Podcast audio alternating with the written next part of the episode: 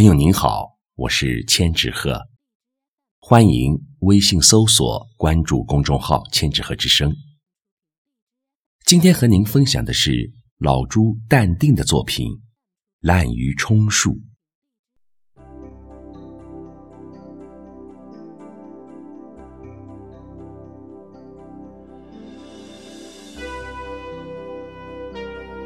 古时。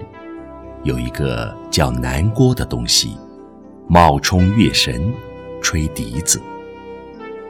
而今有一批专家及大小威，冒充股神，吹牛皮，涨了看多，跌了看空，胡言乱语马后炮，春蚕到死丝方尽，成语故事多，话真心也诚。